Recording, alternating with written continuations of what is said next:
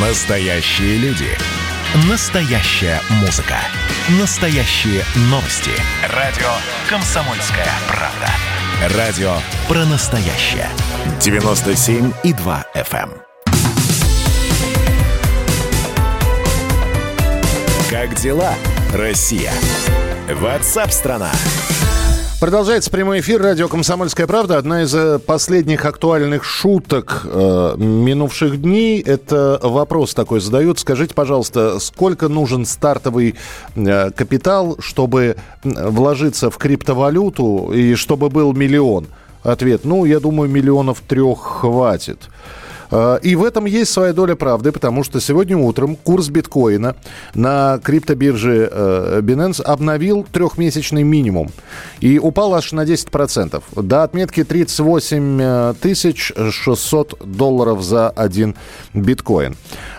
Значит, э, капитализация актива сократилась до 742 миллиардов. Э, Доля на рынке цифровых активов составляет 38%. И стоимость биткоина начала снижаться вчера вечером после того, как финансовым китайским организациям запретили предоставлять услуги, связанные с криптовалютами. Отсюда у меня к вам вопрос.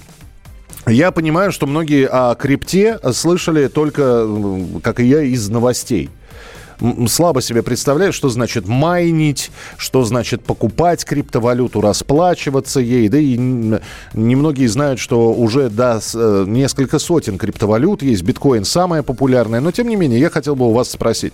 Вы верите в криптовалюту, вы верите в ее будущее? То есть вопрос будет такой.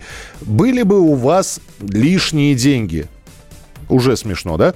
Были бы у вас лишние деньги, вложились бы в крипту? в криптовалюту? Да или нет? Вы можете проголосовать 8967 200 ровно 9702. Были бы у вас деньги, вложились бы вы в криптовалюту? Да или нет? Вы присылаете либо да, либо нет. Таким образом отдаете свои голоса э, и участвуете в нашем голосовании. А с нами на прямой связи Виктор Першиков, ведущий аналитик компании, вот мне теперь правильно прочитать ее, э, 8848 Инвест. Все правильно, Виктор? Здравствуйте. Здравствуйте, да, совершенно верно. А, Виктор, ну, э, перспективы развития криптовалюты вообще, биткоина в частности. Перспективы развития отличные, но при одном условии, если мы говорим о серьезном международном регулировании данной отрасли. Сейчас биткоин является инвестиционным активом, то есть его рассматривают как средство накопления, как средство инвестиций, но сейчас биткоин в то же время не является платежным средством. Например, законодательство России не, не позволяет оплачивать товары или услуги биткоином. Поэтому если мы говорим о принятии регулирования, международного либо национального регулирования, то тогда, безусловно, криптовалюта может использоваться в том числе и как средство платежа. А тогда позиция Китая, что, которые уже заявили, что, значит, они не хотят предоставлять услуги, связанные с криптовалютами. Они про... э, Это говорит о том, что они в, в нее просто не верят? Э, На самом деле, э, то, что обозначил Китай буквально ночью, и то, что мы сейчас наблюдаем на рынке, это уже не первый э, момент, когда китайское правительство негативно относится к криптовалютам. Несколько лет назад они точно так же выступали против так называемых ICO, то есть первичных предложений монет. А сейчас проблема заключается в том, что слишком много мошенничества. Инвесторы очень не защищены от различных мошеннических проектов, и в том числе от сильных скачков криптовалюты. Именно поэтому Китай сейчас идет по пути ужесточения, но в принципе это не новое, они уже по этому пути года четыре идут. Мгм. И э, видим, мы видим, как это повлияло на рынок. Но все-таки это сезонное падение, разовое, вот после таких новостей, или биткоин и дальше начнет падать? Я бы сказал, что то, что происходит сейчас, это некая здоровая ценовая коррекция.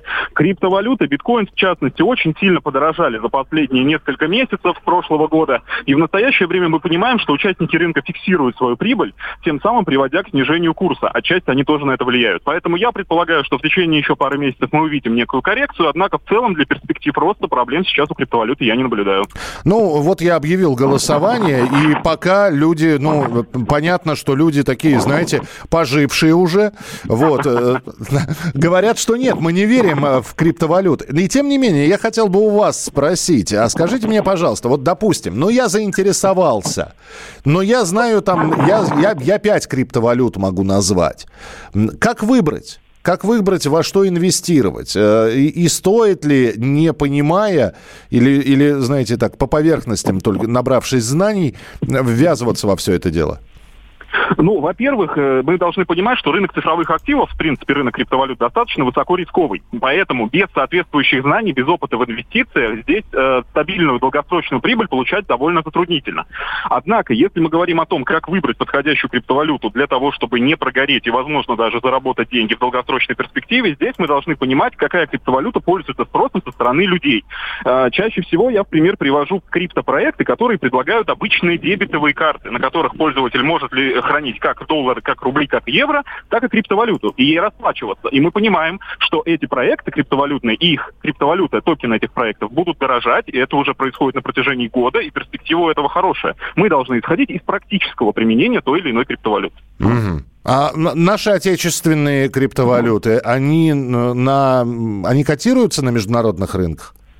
А если говорить о частных проектах, таких как, например, проект Wave, который является непосредственно российской разработкой, то да, он котируется, и актив сам по себе с точки зрения инвестиционной привлекательности чувствует себя довольно-таки неплохо. Однако сейчас мы не говорим о массовой российской истории. Массовая российская история будет, как только конечные пользователи и конечные разработчики криптовалюты поймут законодательство российское. Сейчас законодательство есть, но, честно говоря, оно не очень понятно.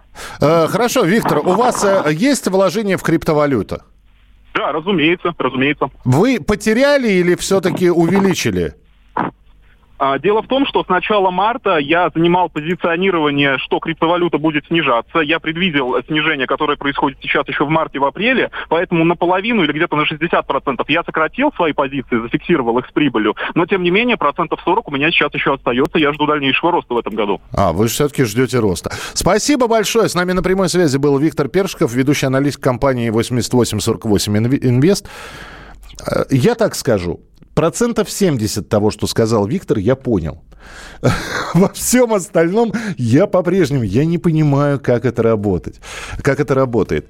Я понимаю, что если еще в рынке акций я самостоятельно, ну, каким-то образом смогу э, разобраться, ну, есть подсказки, есть, э, есть обучающие программы, то с рынком криптовалют – я вот, э, честно говоря, теряюсь. Да и наверняка большинство примерно вот в таком же состоянии, как и я находится. Вот, пожалуйста, Екатерина, которая да, молодая, красивая девушка. Катя, вот у тебя были бы деньги, ты бы вложилась в криптовалюту? Нет, она говорит, потому что у нее нет денег. у нас лишних денег нет. Деньги из воздуха прикольно, но не мое.